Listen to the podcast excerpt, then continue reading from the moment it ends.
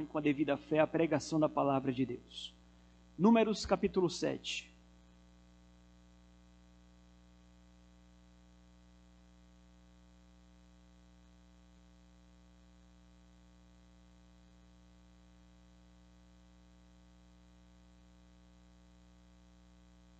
Nós temos feito a exposição de todo o livro de Números.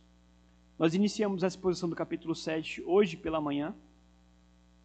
Nós lemos dos versículos 1 ao versículo 9.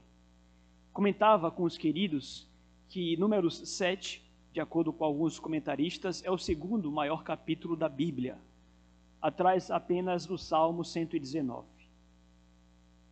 Ocorre que nós iremos terminar hoje, com a graça de Deus, a exposição de todo o livro, ou perdão, de todo o capítulo. Nós vamos perceber que o capítulo é bastante extenso, mas ele é muito repetitivo. No entanto, nós queremos que a repetição não é sem razão. Nós precisamos assimilar a ideia de que toda a palavra de Deus é inspirada e útil. Portanto, não há nenhuma vírgula na Bíblia ou nenhuma outra repetição que, que esteja posto aqui pelo Espírito Santo sob alguma inutilidade. Não existe isto. Então, se quis o Espírito Santo repetir é, o que nós iremos ler, é porque ele tem um propósito com isto. E cumpre a nós não estarmos numa posição de juízes, como quem quer avaliar como o Espírito Santo escritura a palavra de Deus. Nos cumpre nos submetermos a Ele. E se Ele o fez dessa forma, Ele é sábio no que faz. Então, com isso, eu quero dizer que nós iremos ler o capítulo inteiro. E eu peço que os irmãos ouçam com atenção a leitura de todo o capítulo 7. As ofertas dos príncipes na, na dedicação do altar. No dia em que Moisés acabou de levantar o tabernáculo, e o ungiu e o consagrou, e todos os seus utensílios, bem como o altar e todos os seus pertences, os príncipes de Israel, os cabeças da casa de seus pais, os quais foram príncipes das tribos que haviam presidido o censo, ofereceram e trouxeram a sua oferta perante o Senhor. Seis carros cobertos e doze bois. Cada dois príncipes ofereceram um carro, e cada um deles um boi e, os apresentaram diante do tabernáculo. Disse o Senhor a Moisés: Recebe-os deles e serão destinados ao serviço da tenda da congregação. E os darás aos levitas, a cada um segundo o seu serviço. Moisés recebeu os carros e os dois bois e os deu aos levitas. Dois carros e quatro bois deu aos filhos de Gerson segundo o seu serviço. Quatro carros e oito bois deu aos filhos de Merari, segundo o seu serviço, sob a direção de Itamar, filho de Arão, o sacerdote. Mas aos filhos de Coate nada deu, porquanto a seu encargo estava o santuário, que deviam levar aos ombros. Ofereceram os príncipes para a consagração do altar no dia em que foi ungido Sim, apresentaram a sua oferta perante o altar. Disse o Senhor a Moisés: Cada príncipe apresentará no seu dia a sua oferta para a consagração do altar. O que, pois, no primeiro dia apresentou a sua oferta foi Naasson, filho de Aminadab, pela tribo de Judá. A sua oferta foi um prato de prata, do peso de cento e trinta ciclos, uma bacia de prata de setenta ciclos, segundo o ciclo do santuário, ambos cheios de flor de farinha amassada com azeite, para oferta de manjares. Um recipiente de dez ciclos de ouro, cheio de incenso. Um novilho, um carneiro, um cordeiro de um ano para holocausto, um bode para oferta pelo pecado. E para sacrifício pacífico, dois bois, cinco carneiros, cinco bodes, cinco cordeiros de um ano. Foi esta a oferta de Naasson, filho de Aminadab. No segundo dia, fez a sua oferta Natanael, filho de Zoar, príncipe de Sacar. Como sua oferta, apresentou um prato de prata do peso de 130 ciclos, uma bacia de prata de 70 ciclos, segundo o ciclo do santuário, ambos cheios de flor de farinha, amassada com azeite, para oferta de manjares. Um recipiente de dez ciclos de ouro cheios de incenso. Um novilho, um carneiro, um cordeiro de um ano para holocausto. Um bode para oferta pelo pecado. E para sacrifício pacífico, dois bois, cinco carneiros, cinco bodes, cinco cordeiros de um ano. Foi esta a oferta de Natanael, filho de Zoar. No terceiro dia, chegou o príncipe dos filhos de Zebulon, Eliabe, filho de Elom. A sua oferta foi um prato de prata, do peso de 130 ciclos, uma bacia de prata, de 70 ciclos, segundo o ciclo do santuário, ambos cheios de flor de farinha, amassada com azeite para oferta de manjares, um recipiente de 10 ciclos de ouro cheio de incenso, um novilho, um carneiro, um cordeiro de um ano para holocausto, um bode para oferta pelo pecado, e para sacrifício pacífico, dois bois, cinco carneiros, cinco bodes, cinco cordeiros de um ano. Foi esta a oferta que Eliabe, filho de, Eliabe, filho de Elon. No quarto dia, chegou o príncipe dos filhos de Ruben, Elisur, filho de Sedeur. A sua oferta foi um prato de prata, do peso de 130 ciclos, uma bacia de prata, de 70 ciclos, segundo o ciclo do santuário, ambos cheios de flor de farinha, amassada com azeite para oferta de manjares. Um recipiente de dez ciclos de ouro, cheio de incenso. Um novilho, um carneiro, um cordeiro de um ano para o holocausto. Um bode para oferta pelo pecado. E para sacrifício pacífico, dois bois, cinco carneiros, cinco bodes, cinco cordeiros de um ano. Foi esta a oferta que Elisur, de Elisur, filho de Sedeur, no quinto dia, chegou o príncipe dos filhos de Simeão, Selumiel, filho de Zurizadai. A sua oferta foi um prato de prata do peso de 130 ciclos, uma bacia de prata de 70 ciclos, segundo o ciclo do santuário, ambos cheios de flor de farinha, amassada com azeite para oferta de manjares. Um recipiente de 10 ciclos de ouro cheio de incenso, um novilho um carneiro, um cordeiro de um ano para o holocausto, um bode para oferta pelo pecado, e para sacrifício pacífico, dois bois, cinco carneiros, cinco bodes, cinco cordeiros de um ano. Foi esta a oferta de Selumiel, filho de Zurizadai. No sexto dia, chegou o príncipe dos filhos de Gade, Eliasaf, filho de Deuel. A sua oferta foi um prato de prata, do peso de 130 ciclos, uma bacia de prata de setenta ciclos, segundo o ciclo do santuário, ambos cheios de flor de farinha, amassada com azeite para oferta de manjares. Um recipiente de dez ciclos de ouro, cheio de incenso, um novilho, um carneiro, um cordeiro de um ano para o holocausto, um bode para oferta pelo pecado, e para sacrifício pacífico, dois bois, cinco carneiros, cinco bodes, cinco cordeiros de um ano, foi esta a oferta de Eliasib, Eliasaf, perdão, filho de Deuel. No sétimo dia, chegou o príncipe dos filhos de Efraim, Elisama, filho de Amiúde. A sua oferta foi um prato de prata, do peso de 130 ciclos, uma bacia de prata, de 70 ciclos, segundo o ciclo do santuário, ambos cheios de flor de farinha, amassada com azeite, para a oferta de manjares. Um recipiente de dez ciclos de ouro, cheio de incenso, um novilho, um carneiro, um cordeiro de um ano para o holocausto, um bode para oferta pelo pecado. E para sacrifício pacífico, dois bois, cinco carneiros, cinco bodes, cinco cordeiros de um ano. Foi esta a oferta de Elisama, filho de Amiúde. No oitavo dia, chegou o príncipe dos filhos de Manassés, Gamaliel, filho de Pedazur, a sua oferta foi um prato de prata, do peso de 130 ciclos, uma bacia de prata de 70 ciclos, segundo o ciclo do santuário. Ambos cheios de flor de farinha, amassada com azeite, para oferta de manjares. um recipiente de dez ciclos de ouro, cheio de incenso, um novilho, um cordeiro, um carneiro, de um, um carneiro e um cordeiro de um ano, para holocausto, um bode para oferta pelo pecado, e para sacrifício pacífico, dois bois, cinco carneiros, cinco bodes, cinco cordeiros de um ano. Foi esta a oferta de Gamaliel, Gamaliel, Gamaliel filho de Pedazur. No dia nono, chegou o príncipe dos filhos de Benjamim, Abidã, filho de Gideone.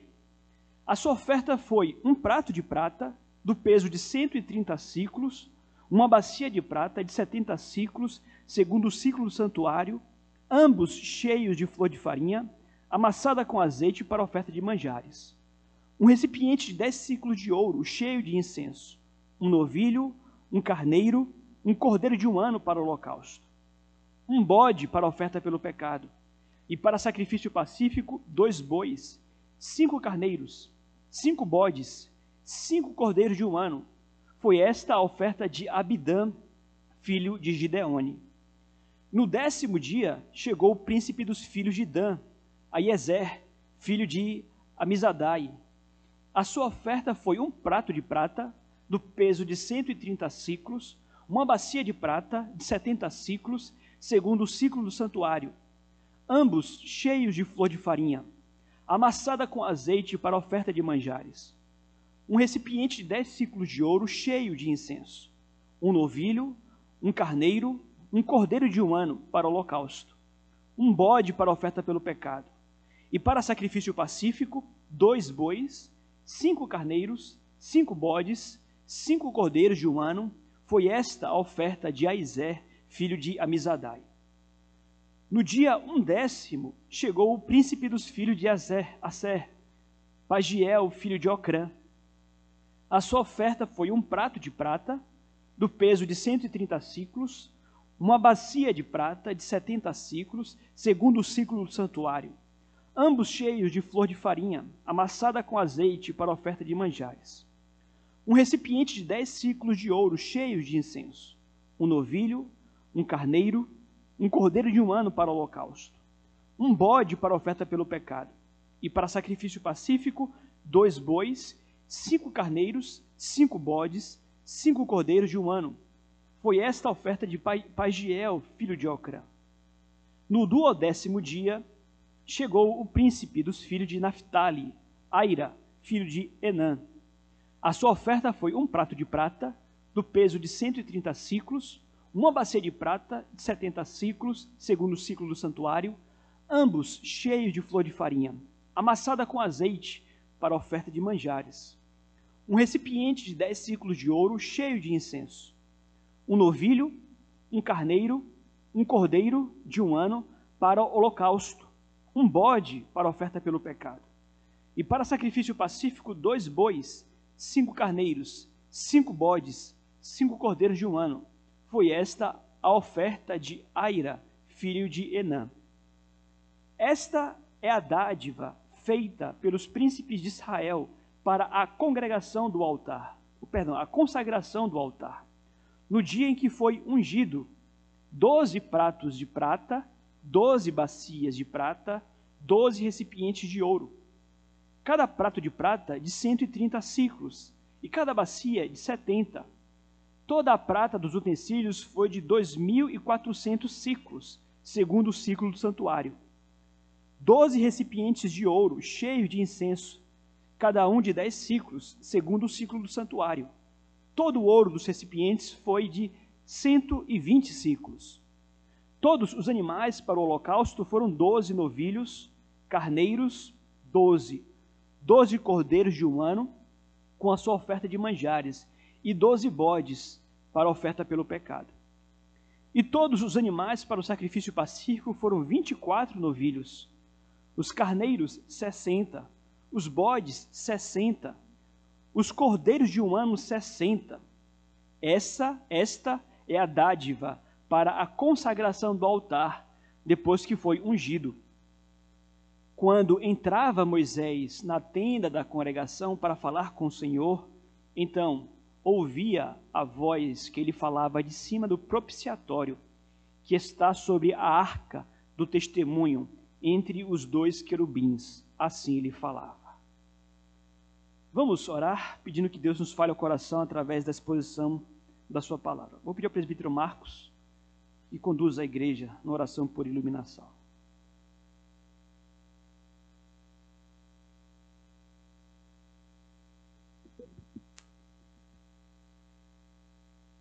Ó oh, Pai, nós ouvimos a tua palavra, Senhor. E, ó Deus, nós queremos estar com os corações abertos, meu Pai, para ouvirmos a tua santa mensagem. Que o Espírito Santo, Deus, nos conceda a, a instrução da tua palavra, que é verdadeira, que é fiel, que não muda, permanece, ó Deus, para sempre. Fala, Senhor, nossos corações. Usa teu servo, meu Pai, na, transmitir a tua santa mensagem, Senhor. Para que nós possamos, ó Deus, sermos edificados no Senhor para que, ó Deus, a nossa fé aumente cada vez mais, Senhor. Para que possamos nos instruir, Senhor. E observarmos atentamente, ó Deus, tudo quanto o Senhor nos diz. E assim façamos, ó Deus, o nosso viver. Para que tudo, ó Deus, seja conforme o teu agrado. E que façamos, ó Deus, com sincero coração, Senhor. Em nome de Jesus, ó Deus, nós te oramos e te agradecemos por tudo. Amém. Amém.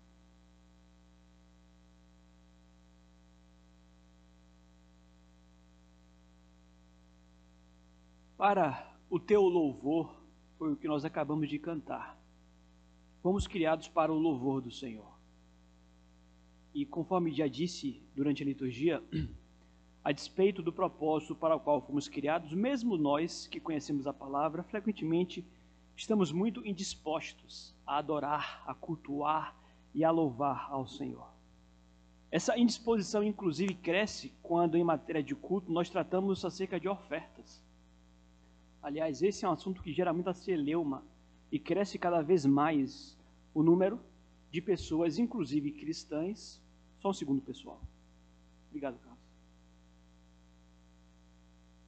Cresce o número de pessoas que não apenas revelam-se indispostas para o culto, mas em matéria de ofertas, então, revelam-se mais indispostas ainda, conquanto tenham sido criadas para a glória de Deus. Então, é curioso porque o segundo capítulo mais, ou o segundo capítulo maior da Bíblia seja um capítulo que fale do início ao fim acerca de ofertas ao Senhor. E eu tenho dito que, infelizmente, os crentes não têm dado a devida importância para a oferta consagrada ao Senhor. Toda a vida, a oferta em culto ao Senhor foi algo da mais alta importância.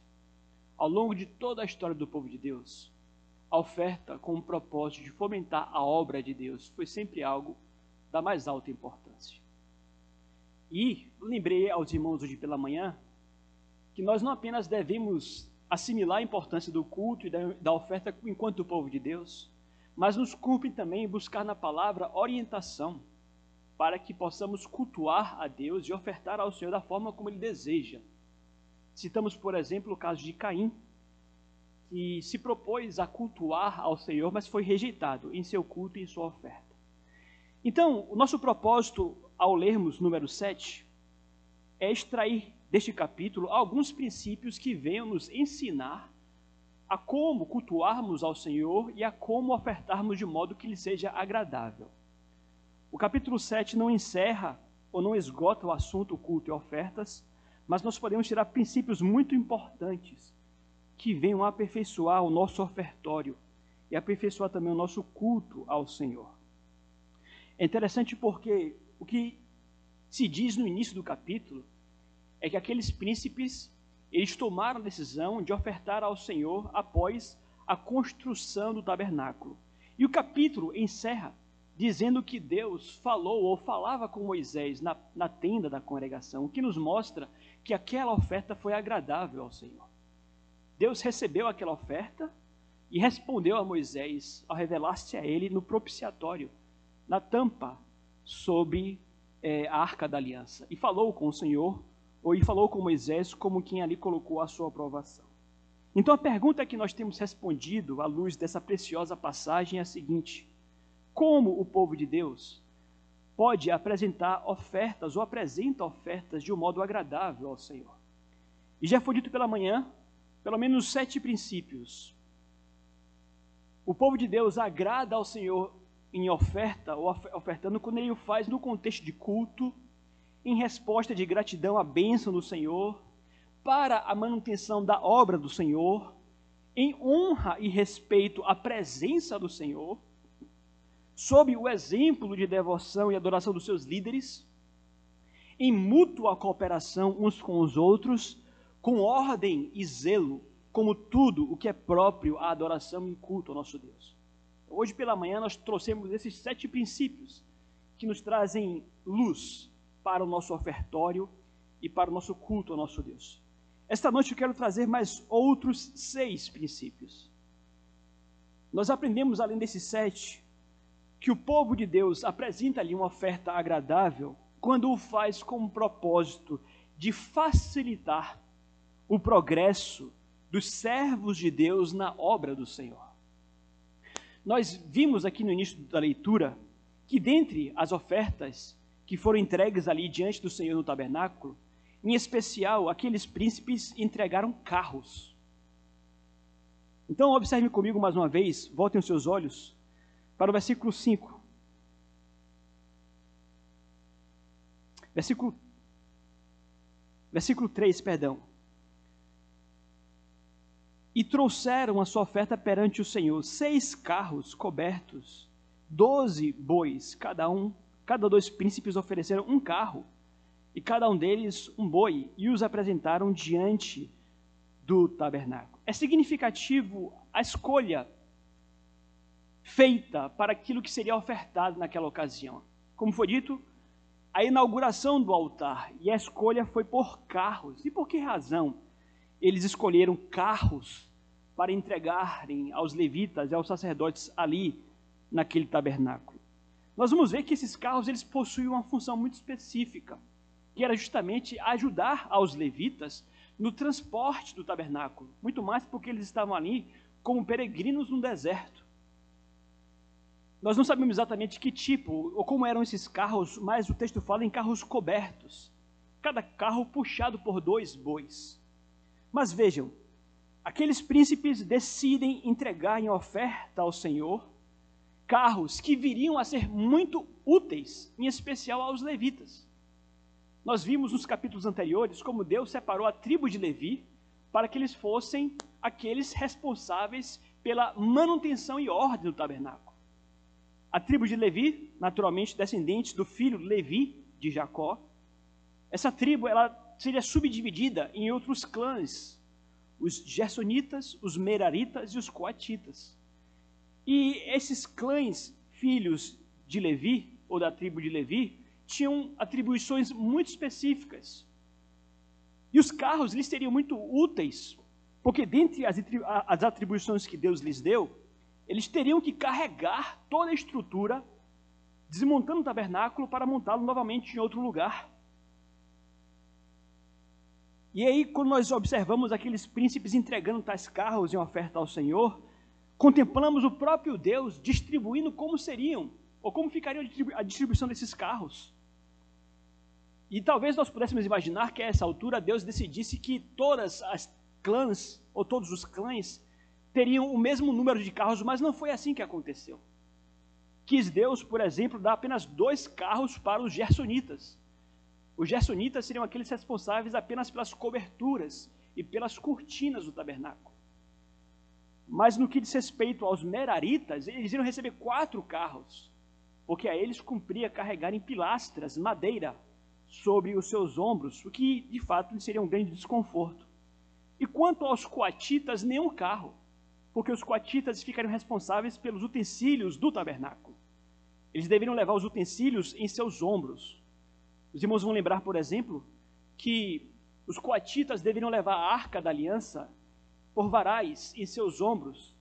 Isso ficou muito claro quando Davi inventou de levar a arca até Sião, até Jerusalém, num carro.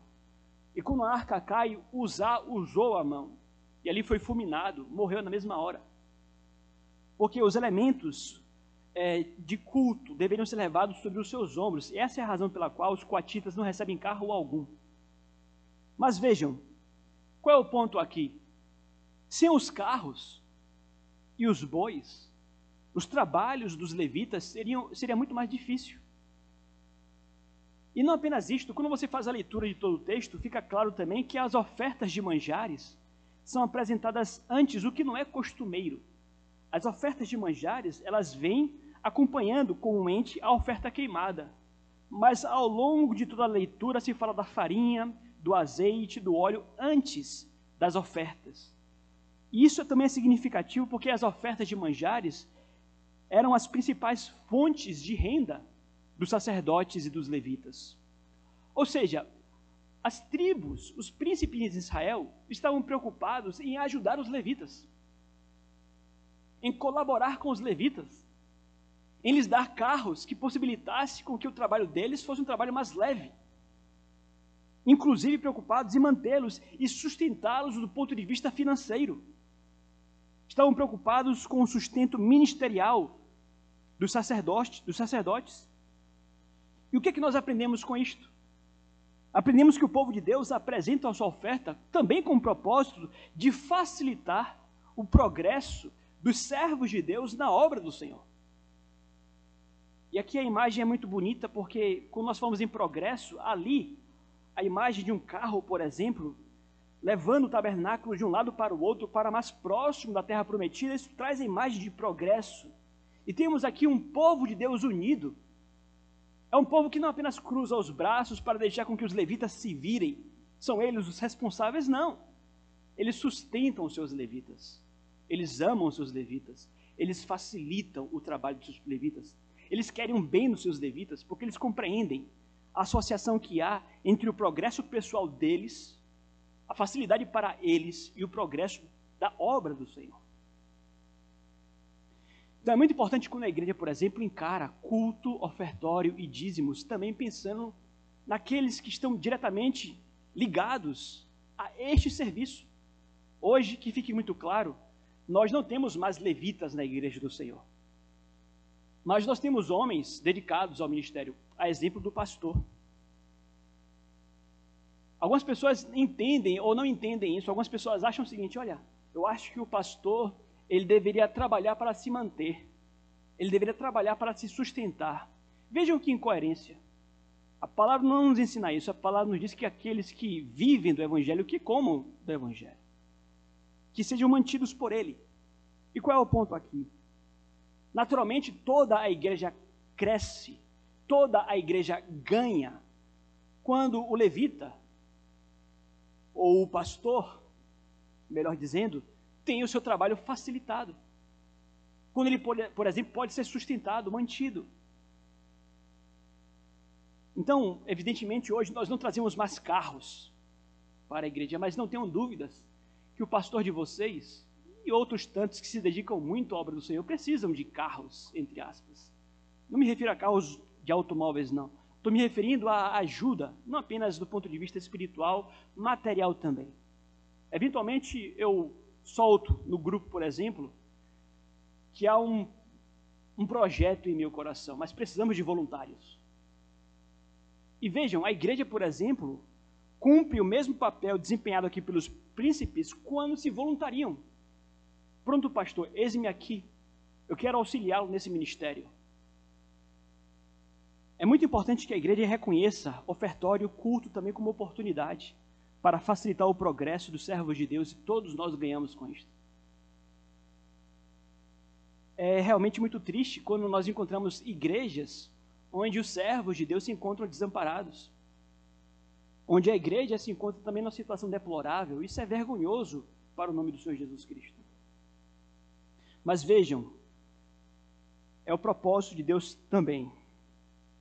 Então, além do fato de que há aqui uma lição subjacente muitíssimo preciosa, uma lição parentética, que é a seguinte: vejam, além de tudo, aprendemos aqui que Deus proporcionará a força e a graça necessárias para que suportemos as cargas que Ele mesmo põe sobre os seus servos.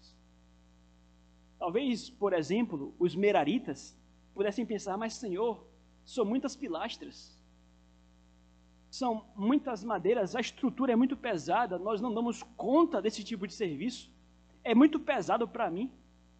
Mas é muito bonito quando o próprio Deus ele providencia um meio para que os meraritas consigam suportar aquela pesada carga que Deus colocou sobre eles. Porque via de regra é assim. Deus chama, Deus põe a carga, mas Deus mesmo proporciona força e graça para que a carga seja desempenhada. É por essa razão, mais uma vez abrindo parênteses, que você não vai me ouvir aqui fazer defesa de pastor que se matou.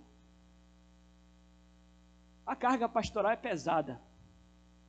Mas eu creio que aqueles a quem Deus chama, Deus capacita, Deus dá graça. Não há como você carregar uma carga como esta, a menos que Deus te capacite. Então nós precisamos olhar dessa perspectiva. É pesado, e não me refiro apenas a pastor, não, a vocês também. Cada qual aqui tem a sua carga, e Deus tem o seu chamado. E alguns de vocês têm uma carga mais pesada do que outros, mas que possamos entender que não nos cumpre ficar na esquina chorando e lamentando o peso que Deus colocou sobre nós, não. Privilégio. E aqueles a quem Ele chama, Ele dá força, Ele dá graça, Ele capacita. Deus sabiamente e graciosamente ordenou a força maior, inclusive, para aqueles que mais precisam. Isso aqui me fez me lembrar uma coisa bem interessante, me fez refletir acerca disso, né? Às vezes nós ficamos com o nosso coração moído quando percebemos o sofrimento de alguém. Por exemplo, esses dias eu vi uma reportagem de um jovem que, por conta de uma meningite, ele perdeu os seus dois braços e suas duas pernas. Mas um campeão, porque ele dá um belíssimo testemunho de como ele se reergueu do que lhe aconteceu. Mas nós ficamos a pensar como é que uma pessoa assim vive, sem braços e sem pernas? Deve ser muito difícil. É uma carga muito pesada. Mas eu não tenho dúvidas de que essas pessoas que receberam da parte de Deus uma cruz mais pesada, também recebem da parte de Deus uma graça maior. Eu só posso crer, só posso acreditar que estes que de fato às vezes estão a passar a vida no leito de um hospital, esses recebem uma graça especial do Senhor, para que possam suportar mais. Deus sabe o que faz. Então vejam, não há espaço aqui para murmúrio, para reclamação, para ingratidão. Deus contempla e Ele mesmo providencia a força necessária. Isso fica muito claro, por exemplo, nas epístolas paulinas. Paulo, quando escreve, ele diz: Mas o Senhor me assistiu e fortaleceu-me, para que por mim fosse cumprida a pregação a todos os gentios, e que todos os gentios ouvissem. Com relação a Filipos, por exemplo, ele diz: Olha, a igreja em Filipos supriu a minha carência de modo que eu sei viver tanto em abundância quanto em escassez, tudo posso naquele que me fortalece. Então, que nós possamos, queridos, ofertar com o propósito de manter e providenciar ajuda para os servos do Senhor. Nono princípio que observamos aqui nesse texto, o povo de Deus apresenta, a sua oferta com generosidade e segundo o melhor que eles possuíam. É sempre bom lembrar que nós estamos aqui a tratar do povo de Deus não em Canaã. Eles não estão aqui numa terra que mana leite e mel. Eles estão no deserto. E essa é a segunda vez em que eles ofertam, ofertam para o Senhor. Eles já haviam feito uma grande oferta para a construção do tabernáculo, que era caro. Muitas pedras preciosas, ouro, madeira da mais fina ou da melhor qualidade, cortinas, eles haviam ofertado já para as roupas sacerdotais. E após a construção e a confecção das roupas, agora para a dedicação do tabernáculo, mais ofertas. Então, o que nós encontramos aqui do versículo 12 ao versículo 88 é a descrição destas ofertas. E o que foi que eles ofertaram? Veja, cada líder deu um prato de prata, que pesava mais ou menos 1.500 é, gramas, ou um quilo e meio. Um quilo e meio de prata num prato. Ofertaram também uma bacia de prata, que pesava 840 gramas, quase um quilo também. E uma colher de ouro. Aqui fala em recipiente de ouro, que possivelmente era algo com a forma de uma mão, mas era ouro, de 120 gramas. E além disso, esses recipientes estavam cheios de óleo, de farinha e de incenso, fora os animais, tantos que eles ofertaram também.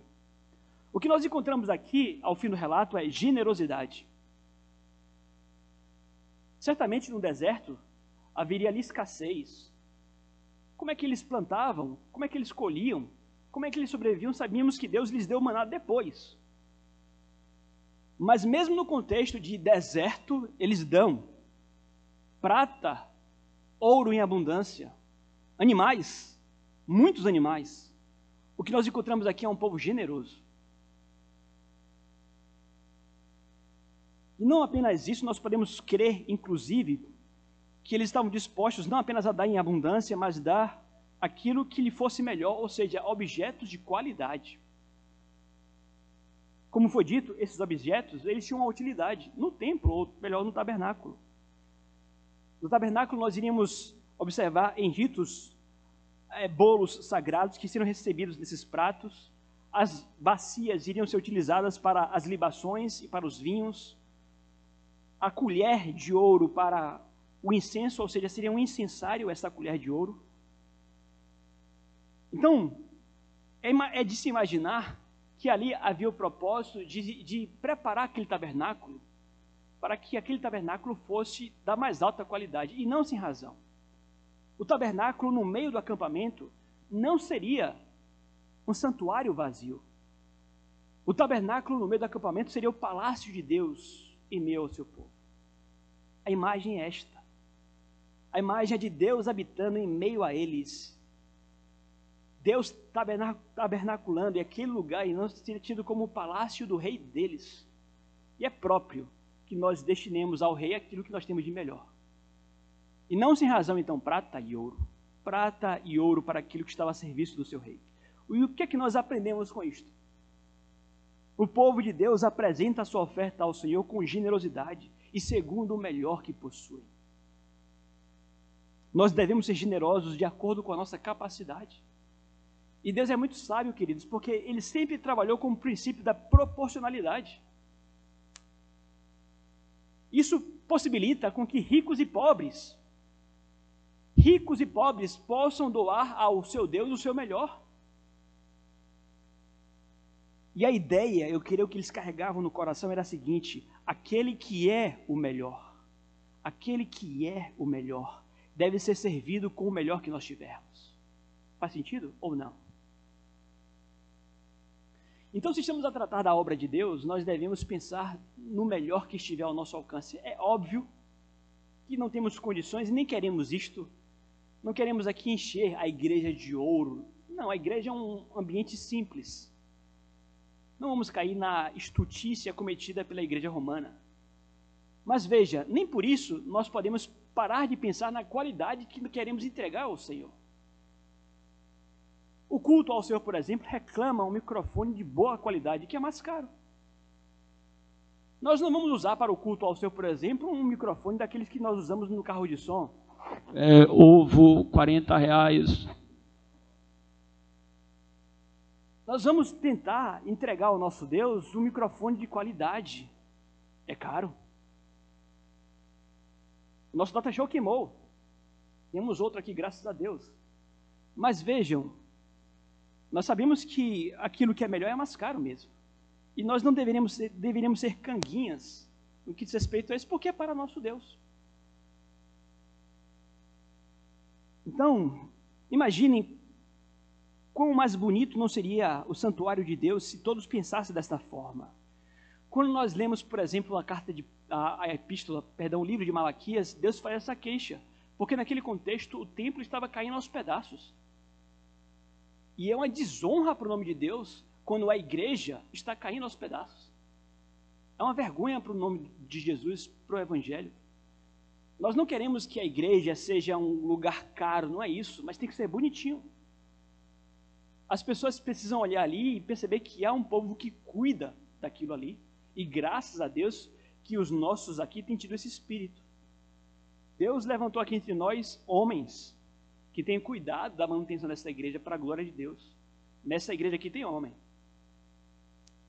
Então nós nem, sequer pagamos eventualmente um serviço, porque aqui os homens eles colocam a mão na massa e dão o seu melhor.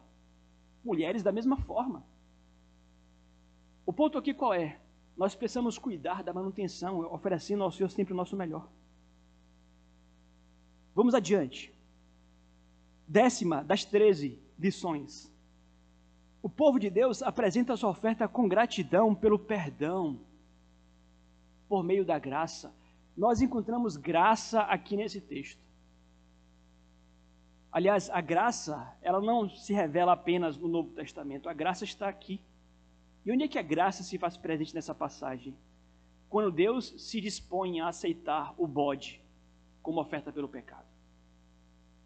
Era festa, era inauguração do tabernáculo. O altar seria inaugurado. As ofertas pacíficas têm uma razão de ser. Muitos animais seriam mortos porque era festa. O povo iria comer daqueles animais, em especial os líderes. Mas qual é o ponto aqui? Em meio a um contexto de alegria e de festa, o tabernáculo pronto, o que me lembra aqui que quando nós construímos a nossa igreja, nós vamos fazer festa também. A ideia é que, em meio a um contexto de festa, há espaço para um sacrifício pelo pecado. É como quem diz: olha, por mais alegres que nós estejamos, por mais nobres que sejam os motivos, por melhor que seja a oferta que estamos entregando, tudo que nós fazemos sempre está contaminado pelo pecado. Então, sempre haverá espaço para arrependimento ou para sentimento de arrependimento no coração do crente. Vejam, Cristo morreu pelos nossos pecados. Já fomos perdoados por pecados passados, presentes e futuros, mas todos os domingos nós separamos tempo aqui na igreja para confessar pecado ao Senhor. Naquele contexto, o animal estava morto. E o fato de Deus receber um bode no lugar deles era graça. As leis cerimoniais, a lei que aceitava um animal morto no lugar do adorador, era a graça de Deus ali, dizendo: Olha, você está perdoado, meu filho. Então veja, nós quando nos apresentamos aqui para adorar e ofertar ao Senhor, nós devemos fazê-lo com gratidão pelo perdão recebido. Não aqui ninguém é com Deus, ó oh, Pai, eu te dei isso aqui, me dê de volta aquilo lá. Não existe isso. Mas o nosso coração precisa entender que, que estamos a ofertar ao Senhor, acima de tudo, pelo perdão que Ele nos deu por meio da graça dele. Então, temos ali muitos animais, temos o bode, e aqui é curioso, porque é a primeira vez na passagem, na, na Bíblia, que o bode é apresentado como oferta pelo pecado. Depois o bode vai aparecer como oferta pelo pecado várias vezes. Mas há, uma, uma, há um, um, significado nisso.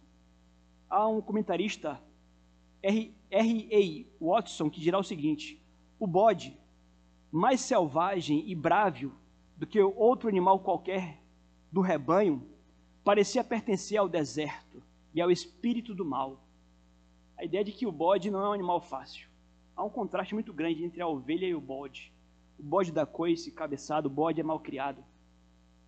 É muito diferente da ovelha.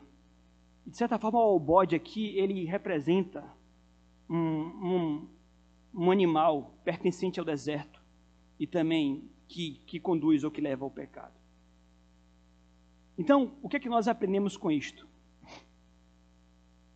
Nós devemos ofertar ao Senhor com os corações cheios de gratidão pelo perdão e pela graça. Isso aqui, obviamente, fala acerca de Cristo. Hoje nós não temos mais o altar de bronze. O altar de bronze, onde aqueles animais morriam, era o principal elemento do tabernáculo e o maior deles. Ficava no átrio externo. O altar de bronze hoje foi substituído pelo Calvário. O Calvário é o altar onde o Cordeiro de Deus, que tira o pecado do mundo, morreu em nosso lugar. Então, a cruz e o sacrifício de Cristo estão no coração do Evangelho. Mas ainda assim, os crentes são chamados a, com os corações agradecidos, entregar ao Senhor dízimos, ofertas com propósito de promoverem a obra do Senhor. 11. O décimo primeiro princípio. O povo de Deus apresenta a sua oferta reconhecendo que este é um privilégio concedido a todos os servos. Pensem comigo. O que é que nos chama a atenção aqui a partir do versículo 12? A repetição. A mesma oferta é repetida, igualzinha, por 12 vezes. E Deus, ele não apenas quis receber essas ofertas ao longo de 12 dias, ele quis estender esta cerimônia ao longo de 12 dias, sem pressa, como nós falamos pela manhã, é, mas algo realmente que deveria nos levar à reflexão ao longo de 12 dias, mas ele estende isso ao longo de muitos versículos também. E como foi dito, será que há alguma utilidade nisto? Talvez se eu fosse redizer essa história, eu iria colocar um, tudo de forma bem resumida. Mas o Espírito Santo não quis resumir. Ele quis estender isso ao longo de muitos versículos. E seria isto uma, uma inutilidade? Em hipótese nenhuma. A palavra de Deus, inspirada infalível, possui um significado. E nunca há nada nela sem importância. Mas por que então Moisés é tão repetitivo? Eu creio que o objetivo teológico aqui, em sua prolixidade, é enfatizar tanto quanto possível que cada tribo tinha uma posição igual em matéria de ofertas e de adoração ao Senhor.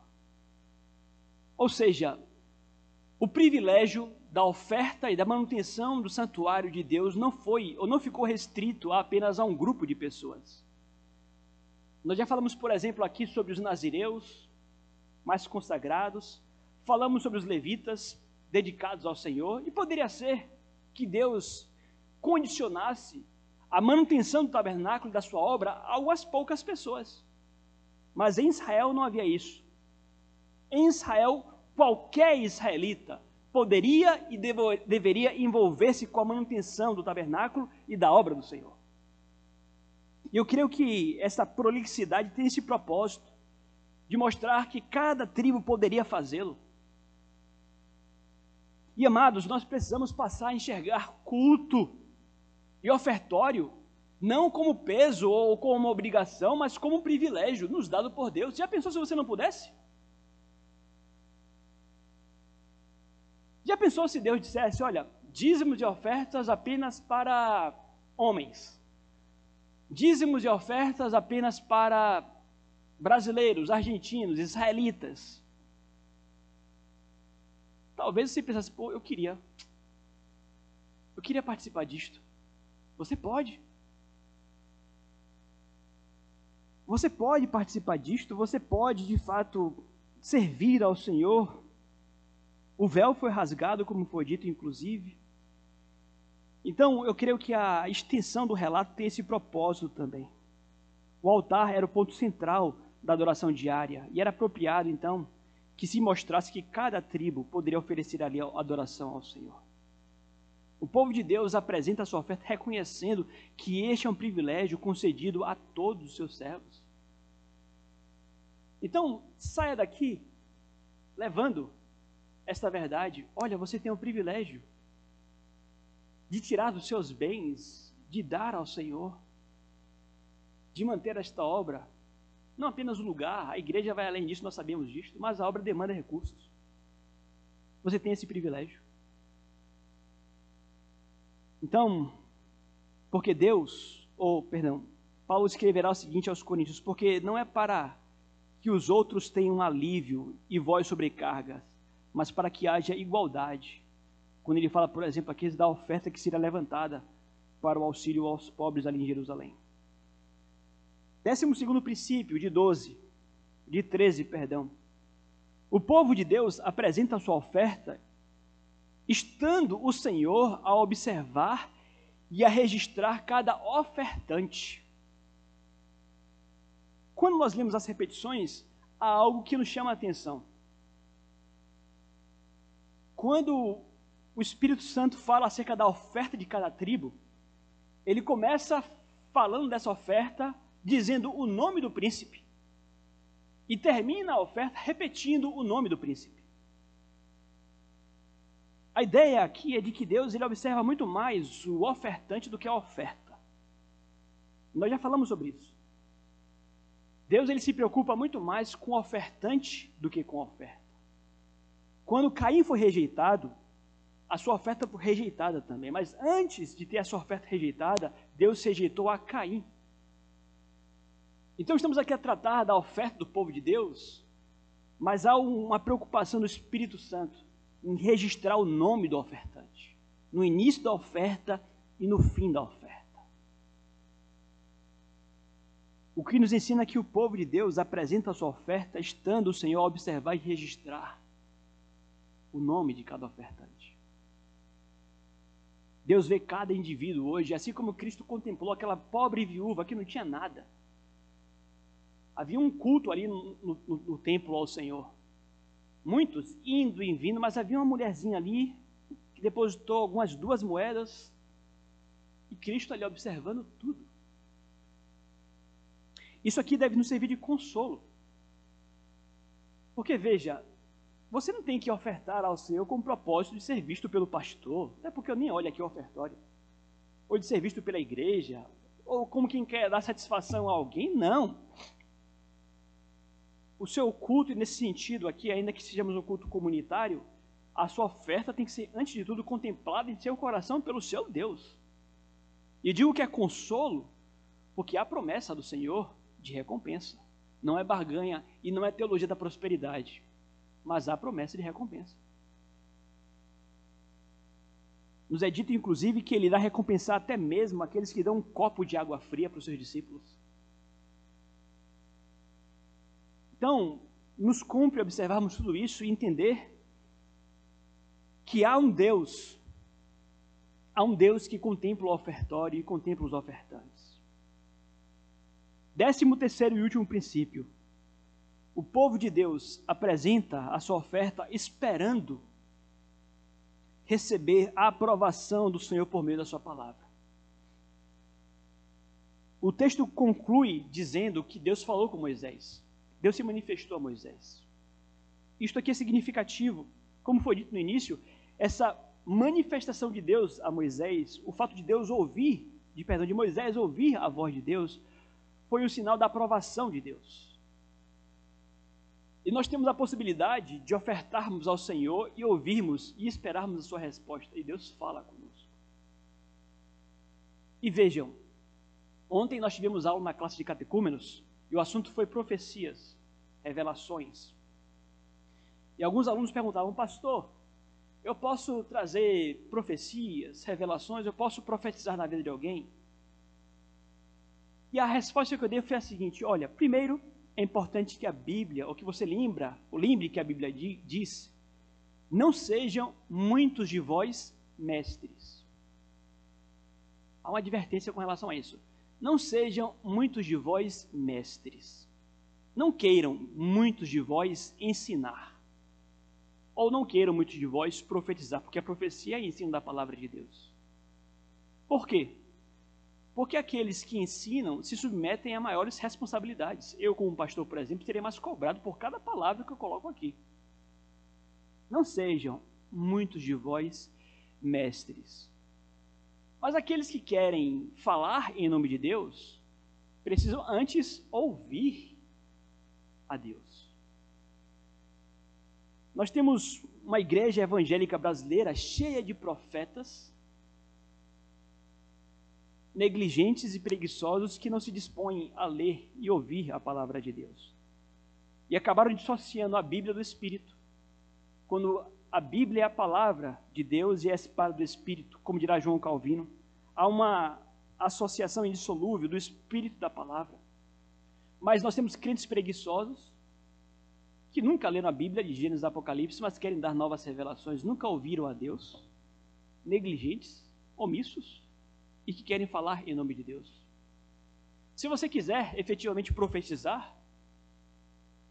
se você quiser profetizar, o conselho que eu te dou é o seguinte: estude muito a palavra de Deus. Leia, mergulhe nela, encha a sua mente e o seu coração de Bíblia. E quando surgir a ocasião, o Espírito Santo vai trazer a palavra ao seu coração, à sua memória, e você vai falar aquilo que tem que ser dito naquela hora. E é Deus falando com você. E eu creio nisto. Deus fala com você. E Deus fala conosco por meio da palavra. Agora, se você não lê, Nós temos hoje, eu tenho dito isso, nós temos a igreja evangélica raquítica, fraca, em termos de conhecimento bíblico, porque é uma igreja que não lê. Como dirá o reverendo Augustus, nunca tivemos uma geração de crentes tão analfabetos de Bíblia.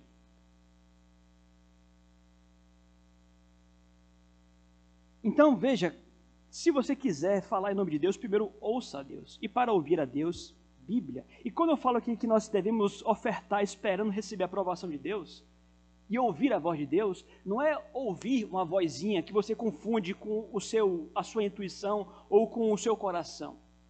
Ouvir a voz de Deus é trazer à memória a palavra dele. O Espírito fala com você.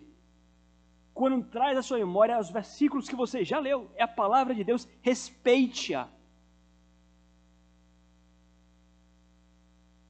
Há efetivamente hoje um grande desprezo uma falta de respeito.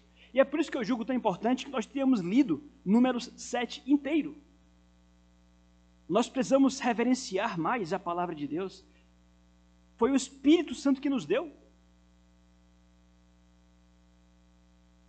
Então a ideia aqui é de adorar ao Senhor, de ofertar ao Senhor e na expectativa de que Ele venha iluminá-lo para compreender mais Bíblia.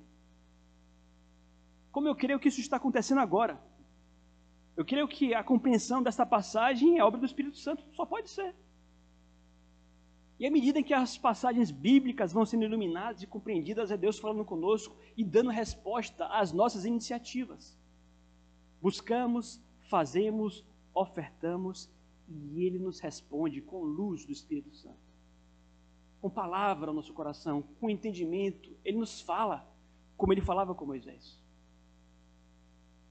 Então, meus amados, nós somos criados para a glória de Deus, não perca isso de vista. O culto deve fazer o seu coração pulsar. A oferta deve vir já preparada. Você deve fazê-lo com alegria. Eu li essa semana o seguinte: nós vamos encerrar aqui o culto, vamos voltar aos nossos lares, mas o crente, ele deve viver a sua semana aguardando um domingo. Nós devemos encerrar um domingo já pensando no outro.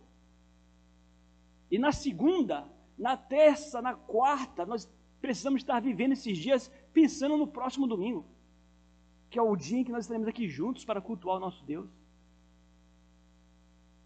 É o dia mais importante, é o ponto alto da nossa semana. E que nós façamos com alegria, não com pesar. Que Deus nos conceda um espírito mais é, desperto para, para, para aquilo né, para o qual nós somos criados.